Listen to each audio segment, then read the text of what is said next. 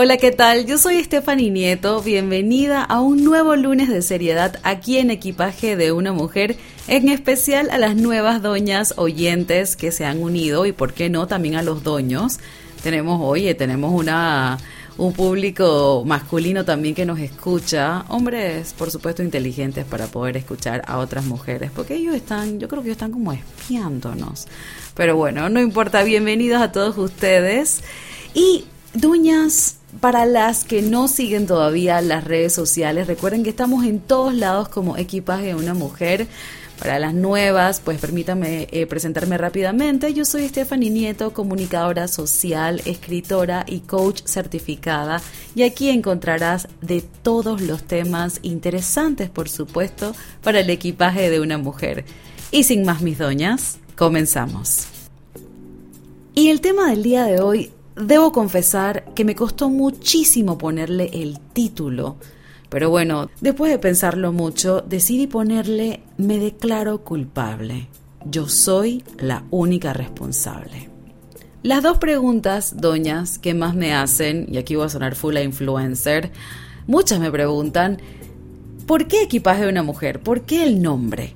Y pues la otra me preguntan siempre, si soy joven, ¿puedo ser parte del club de las doñas? Para las que aún no me acompañan por Instagram en la cuenta arroba equipaje de una mujer, pues déjenme contarles que nuestra comunidad en Instagram se llama el Club de las Doñas. Y esto surgió en realidad eh, de casualidad porque yo siempre me, burlaba y decía, ay, esas son vainas de doñas, ay, esas son vainas de gente vieja a manera de, de, broma.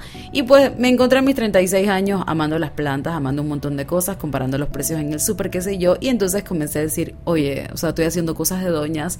Y pues más mujeres se comenzaron a identificar. Y el punto es que llegó el nombre de doñas y pues no tiene nada que ver en realidad con la edad, así que la respuesta es por supuesto que sí. Las doñas, muy por el contrario, no es que seamos viejas, sino que a mí de hecho me parece que doña Stephanie es como un nombre como de distinción, como de alcurnia, como de respeto. Así que esa respuesta es sí. Y continuando con la otra respuesta de por qué equipas de una mujer, pues hace unas semanas, de hecho meses, hice un video eh, explicándoles de el por qué el nombre de equipaje de una mujer y no solo el nombre, sino de dónde surgió toda esta idea de esta plataforma. Si no lo has visto, pues puedes ir al blog www.equipaje de una mujer y ahí te vas a encontrar con el video que explica un poquito y puedes conocer un poco más la parte humana detrás de todo este lindo proyecto que es por y para nosotras. Y bueno, volviendo al tema y por qué equipaje de una mujer. Pues les voy a explicar rapidito, no les quiero soplar el video, pero por muchos años, por motivos de trabajo, viajé durante mi adultez joven, durante los 20, 19, 20 por ahí, y siendo todo mi equipaje únicamente dos maletas. Por años, todo lo que yo tenía materialmente hablando cabía en esas dos maletas. Sin embargo, como les he contado ya en muchos textos, mi equipaje emocional era muy pesado. Se reflejaba en mi rostro, en el sobrepeso que cargaba en mi cuerpo, en todo. Me aferraba a las cosas materiales porque de una forma u otra intentaba llenar vacíos emocionales y cada vez que me tenía que mover de país o de ciudad porque andábamos filmando por aquí y por allá, tenía el mismo problema de sobrepeso en mis únicas dos maletas. Menciónenme el aeropuerto, doñas, y yo les contaré las peleas que tuve con mi pareja de ese entonces. Peleaba en cada counter porque casi siempre mis maletas tenían sobrepeso. Y pues mi solución era pedirle que metiera alguna de mis cosas en su maleta porque él sí tenía suficiente espacio y así yo no tendría que pagar por el exceso de equipaje. Él se disgustaba y así nos pasábamos peleando de aeropuerto en aeropuerto. Yo era muy joven, tendría, qué sé yo, 21 o 23 años por ahí. Y yo veía su actitud como un acto de egoísmo. Y, man, si total vamos hacia el mismo lugar, en el mismo avión, ¿por qué no puedes meter mis cosas en tu maleta? Pero de lo que quiero hablar hoy es de la enseñanza que me dejaron estos recuerdos y esas situaciones que por supuesto no son agradables de recordar, Pero hay una gran enseñanza y eso es lo que quiero compartir contigo hoy. Si bien a muchos nos puede parecer un acto egoísta que mi pareja no aceptara llevar parte de mi equipaje en el suyo, considerando de que íbamos hacia el mismo lugar, etcétera, etcétera. La Stephanie de hoy, cuya madurez emocional es mil veces mayor a la que poseía en aquellos momentos, tiene los cojones, y perdónenme el francés, de admitir que estaba equivocada. Las peleas en los aeropuertos eran quizá la oportunidad perfecta para sacar cada cosa que me hacía infeliz en esa relación. Y mientras estructuraba este tema y, pensaba en todo lo que iba a hablar sobre esta experiencia, llegué a la conclusión de que quizá inconscientemente yo lo hacía para tener una excusa de decir muchas cosas que no me atrevía a decir en otros momentos. Era infeliz. Estaba en una relación tóxica por las razones equivocadas. Nunca existe una razón correcta para estar en una relación tóxica.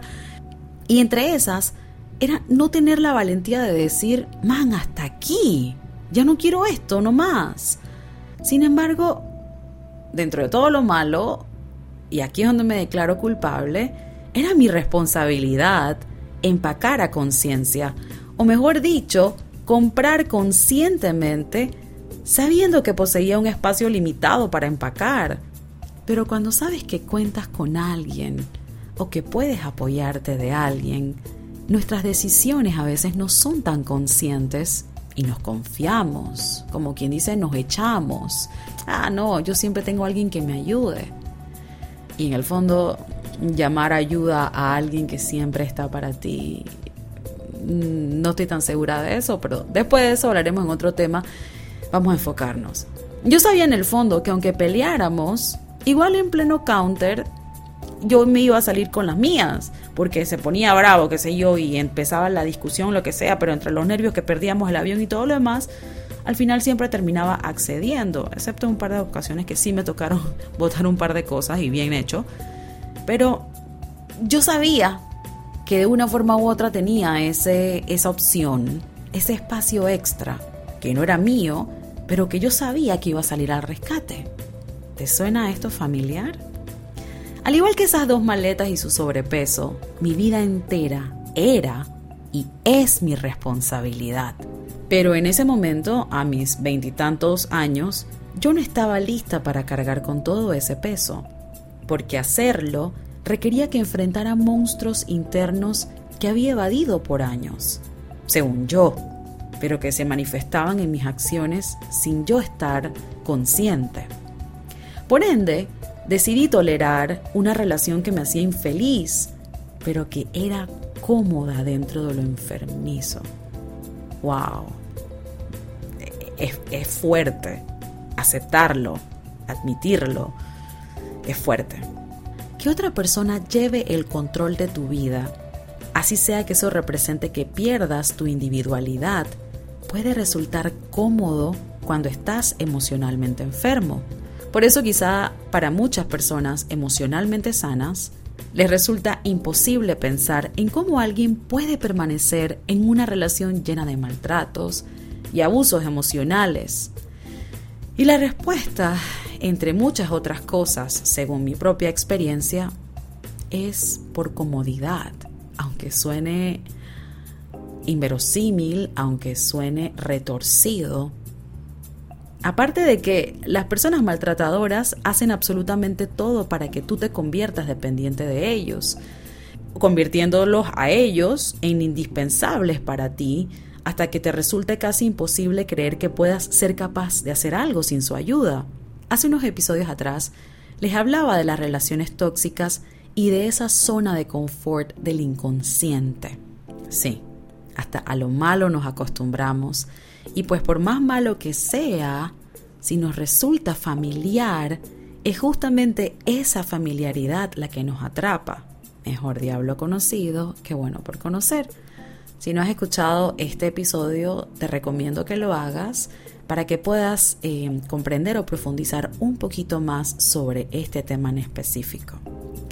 Entonces muchas personas son presas fáciles de caer en relaciones controladoras y dañinas porque simple y sencillamente les resulta más cómodo que alguien cargue con su equipaje, así sea a costillas de su salud emocional y felicidad. Y esto aplica para todo tipo de situaciones y relaciones, profesionales, personales, familiares. Y ese era mi caso. De una manera simbólica y real, lo digo. Me costaba deshacerme de cosas materiales porque así mismo tenía mi interior, saturado, sobrecargado de excesos, de basura, y no me culpo, no me reclamo, y aquí quiero que pienses en ti y en la culpa que llevas en tu equipaje. Yo he aprendido a aceptar a esa Stephanie, que dentro de sus carencias y limitaciones emocionales, fue lo suficientemente valiente para convertirme en la mujer que hoy soy, de la que estoy tan orgullosa porque yo me convertí en quien soy hoy, más nadie. Yo me convertí, yo tomé la decisión de sanar y aquí te hablo a ti. No culpes a tu niña interior, no culpes a tu yo del presente. Y no lo digo porque las situaciones que estés enfrentando no sean tu responsabilidad, sino porque la culpa, ese sentimiento de culpa, no soluciona nada. Por el contrario, lo empeora. En el episodio pasado, titulado Yo no soy esa mujer, les contaba cómo un comentario de mi hija gatilló mi ansiedad y de cómo, de forma automática, comencé a actuar, a tomar decisiones desde la culpa y no desde el deseo. Y sí, hay una gran, una enorme diferencia entre una y la otra. Cuando actuamos desde la culpa, tomamos decisiones emotivas e impulsivas y no desde la conciencia. Cuando actuamos desde el deseo, hay un proceso cognitivo que nos genera emoción. Por supuesto que también podríamos ser impulsivos porque el deseo y la culpa son emociones. Pero cuando tú tienes deseo de hacer algo, imaginarlo, pensarlo, sentirlo, desearlo, nos genera esa ilusión, nos genera un placer al pensar que lo alcanzamos. Es algo que deseas hacer, no es algo que tienes que hacer. Pero cuando hacemos algo porque lo tenemos que hacer, por obligación o simplemente por culpa, porque nos dijeron que así debía ser, en realidad la sensación que nos puede quedar incluso puede ser de insatisfacción. Yo lo veo como un cortocircuito interno y obviamente hablo desde mi experiencia. Cada uno de ustedes le puede dar una interpretación desde la suya. Pero por ejemplo, cuando nos quedamos en una relación por culpa, que es una de las principales herramientas de una persona maltratadora o abusiva, porque saben perfectamente cuáles botones tocar para activar la culpa y hacerte sentir que todo lo que sucede es provocado por ti. Me voy a matar si me dejas se activa la culpa. Si a esta persona, que ojo, me está haciendo daño, le pasa algo, será mi culpa. Y nadie quiere ser culpable. Ser culpable de algo es malo desde que somos niños. Por eso cuando algo sucede, un niño dentro de su inocencia lo primero que dice es, yo no fui. Porque nadie quiere cargar con el peso de la culpa o de la connotación que le hemos dado a la palabra. Entonces nos quedamos con personas por culpa y esto le comienza a sumar peso a nuestro equipaje de una manera desastrosa. La palabra culpable representa todo lo que no deseamos en nuestras vidas. Es un peso, es un yunque que nos etiqueta. En un juicio se le declara a una persona inocente o culpable, siendo el último veredicto el primer eslabón de una serie de castigos como consecuencia de nuestros actos. Entonces, nadie quiere escuchar esta palabra, sea cual sea el juicio que enfrentes. Yo intenté rescatar una relación que jamás me hizo feliz. Mi concepto de felicidad estaba muy errado y era muy enfermizo. Hoy sé que no me hizo feliz nunca. Yo insistí en asistir a terapia de familia pero no porque quería solucionar el problema, porque hoy entiendo que ese no era mi objetivo. Yo no amaba a esa persona y no deseaba estar con él. Yo dependía emocionalmente de esa persona.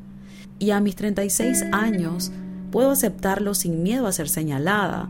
Simplemente yo iba a que me dieran la razón, a que una tercera persona, a que un especialista dijera, sí, señor, usted es el culpable, usted es el malo de la película. Yo deseaba que alguien me quitara ese peso de la culpa para poder seguir. Deseaba que alguien me dijera, sí, Stephanie, tú aquí, tú eres la inocente, Stephanie, pobrecita. Recuerdo perfectamente que una de las terapeutas que nos atendió, ya imagino que ella estaría harta, porque ella diría, ¿qué hace esta gente aquí? O mejor dicho, ¿qué hace esta mujer aquí? Porque dentro de todo lo enfermizo, esta persona sí deseaba arreglar la relación. Y yo no, ese no era mi objetivo. Y ella me pregunta, señora Stephanie, ¿usted por qué está aquí? Y esa pregunta me caló en cada rincón de mí. ¿Por qué yo estaba ahí? ¿Qué era lo que yo quería lograr? La realidad es que nadie nunca me iba a decir que yo no era la culpable, porque no existía absolutamente más nadie responsable de mi vida que yo misma. Sí, la persona con la que yo estaba quizá era absolutamente todo lo que yo decía que era. Pero quien había decidido quedarse fui yo. Eso me convertía en culpable. Pero bueno, como la palabra culpable genera un peso excesivamente grande en nuestro lenguaje y en nuestro cuerpo, deseo que empecemos a referirnos a nosotros mismos como responsables. Yo era responsable de haberme mantenido en una relación que no me hacía feliz. Yo era responsable por haberme fallado a mí misma, por las veces que decidí elegir actuar desde la culpa y no desde aquel deseo que me gritaba, huye, sal corriendo, ¿qué estás haciendo? Yo era culpable y responsable de cada una de las cosas inapropiadas que toleré. Yo era responsable de no escuchar a quienes me aconsejaron y que eventualmente se marcharon porque lidiar con una víctima cansa. Y cuando hablo de víctima me refiero a aquellas personas que se, que se estancan en este rol. Eventualmente las personas se alejan porque quien decide ser víctima para siempre se convierte en un vampiro de energía de quienes lo rodean y tratan de ayudar. Yo era y soy responsable de cada una de mis acciones y por ende sus consecuencias. Pero es mucho más sencillo buscar culpables externos que cargar nuestro equipaje. Resulta más práctico tirarle todo nuestro exceso de equipaje a alguien más, como yo pretendía hacer en cada aeropuerto, en lugar de buscar la manera de vaciar lo que nos sirve sanar, olvidar y perdonar. Nos pasamos la vida culpando a nuestros padres, a nuestros jefes, a nuestros compañeros de trabajo, nuestras parejas, nuestros amigos, a nuestros hijos, a Dios, al tráfico, al viento, a la lluvia, al sol, al gobierno, a todo lo que nos rodea, jugando al yo no fui, porque somos incapaces de cargar con el peso de la responsabilidad. No hay príncipes azules porque no somos princesas. Maybe no te guste lo que te estoy diciendo, pero it is what it is. You ain't a princess, sister.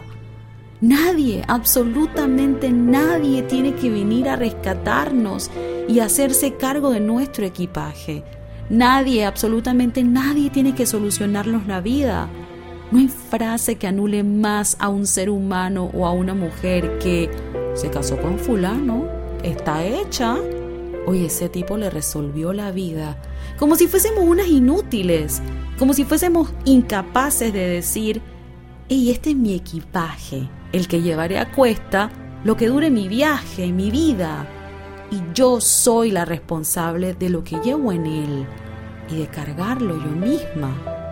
Vivimos quejándonos de que los hombres nos sexualizan, que la publicidad nos sexualiza, pero hacemos eco de esto con nuestros pensamientos y acciones. No trates a los hombres como tus salvadores. ¿Alguna vez nos hemos detenido a pensar en el equipaje tan pesado que llevan los hombres a cuestas? En las expectativas que la sociedad tiene de ellos. Un equipaje que ellos no eligieron llevar, simplemente que así se impuso. Muchos hombres ni se quieren casar, muchos hombres no quieren ser padres, así como muchas mujeres en este siglo han decidido no tener hijos, no, no casarse. Pero si un hombre decide eso, está mal, porque el hombre tiene que proveer, porque el hombre se tiene que casar, tiene que ser cabeza de familia. Me explico lo que les quiero decir. Tanto equipaje que llevamos y tanto equipaje que le ponemos también a los hombres, porque hay que ser ecuánimes y congruentes. No estamos solas. Y ven, quizás porque les dije en el episodio pasado que anhelamos la igualdad y en realidad quizá no sabemos lo que estamos pidiendo. Igualdad es yo hacerme cargo de mi equipaje sin esperar nada de nadie. Igualdad es yo estar tranquila con mi realidad, si estoy soltera, sin desear conocer un hombre que me compre una casa, un hombre que me ayude económicamente, porque recordemos que esa persona también trae su equipaje a cuestas. Y si un hombre nos tira su equipaje para nosotras cargarlo, perdónenme el francés, es un huevón. Pero si nosotras lo hacemos, somos bendecidas. Esto no es igualdad bajo ningún concepto. Y perdónenme si estoy siendo muy, muy cruda, pero es la verdad. Hoy en Panamá, para los oyentes panameños, inicia un nuevo periodo de gobierno. E inicia con un equipaje pesadísimo a cuestas, lleno de expectativas de un país entero. Y lo único que yo escucho por todos lados es Ojalá que con este gobierno la cosa mejore. ¿Qué es la cosa? Ven cómo nuestro lenguaje en tercera persona nos desresponsabiliza de inmediato. Cuando hablamos de la cosa nos referimos a nuestra situación económica, a la del país. ¿A, qué nos referimos? Y no voy a profundizar en este tema de política, pero lo menciono para que nos demos cuenta de cómo incluso la manera en que hablamos nos convierte en Poncio Pilatos. Si Dios quiere, todo va a mejorar. Tampoco voy a hablar de religión, pero todas estas frases nos han programado, han programado nuestro marco de pensamiento en que siempre hay alguien más responsable de lo que sucede. Y la realidad es que no existe más nadie responsable que tú de tus decisiones y consecuencias. Sí, por supuesto que existen situaciones fuera de nuestro control, pero la manera en cómo reaccionamos ante las adversidades jugarán un papel fundamental en el rumbo de nuestras vidas. Mi objetivo es que te des cuenta que debemos ser consecuentes con nuestros actos y decisiones, porque absolutamente todo es nuestra responsabilidad, por no usar la palabra culpa. ¿Cuántas personas no escuchas decir, me quedé en esa relación por brindarle una buena vida a mis hijos? ¿Estarán conscientes del peso que colocan en el equipaje de sus hijos causado por la culpa de semejante afirmación? Yo aguanté todo esto por mis hijos, es decir, por tu culpa. Por ti yo me aguanté todo esto. No, y mil veces no. Tus hijos no son responsables de que te hayas quedado en una relación infeliz. Tus hijos fueron la excusa para tu incapacidad al momento de tomar decisiones, que es muy diferente. Suena crudo, suena fuerte, pero es la verdad. Analiza las situaciones en las que te encuentras, doña, ya para finalizar, y responsabilízate de tus decisiones.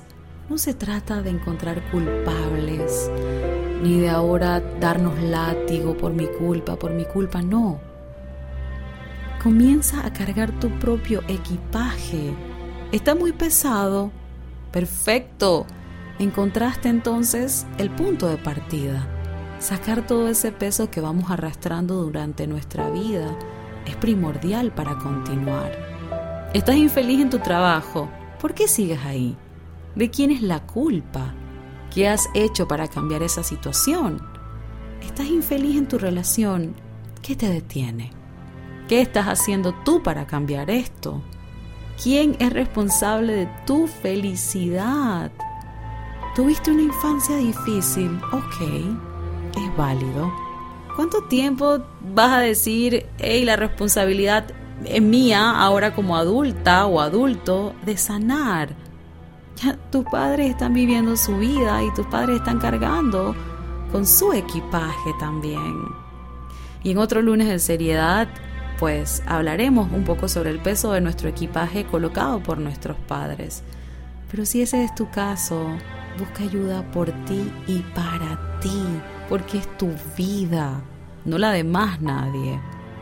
Pero por el momento, antes de ya culminar, analicemos bien, coloquemos en un papel sabías que te iba a poner a escribir, entonces asumo que ya al iniciar el lunes de seriedad de hoy ya tenías pluma y papel para escribir y comenzar a anotar todas las incomodidades que tenemos y seamos sensatos, porque no hay no engañamos a más nadie que a nosotras mismas o a nosotros mismos.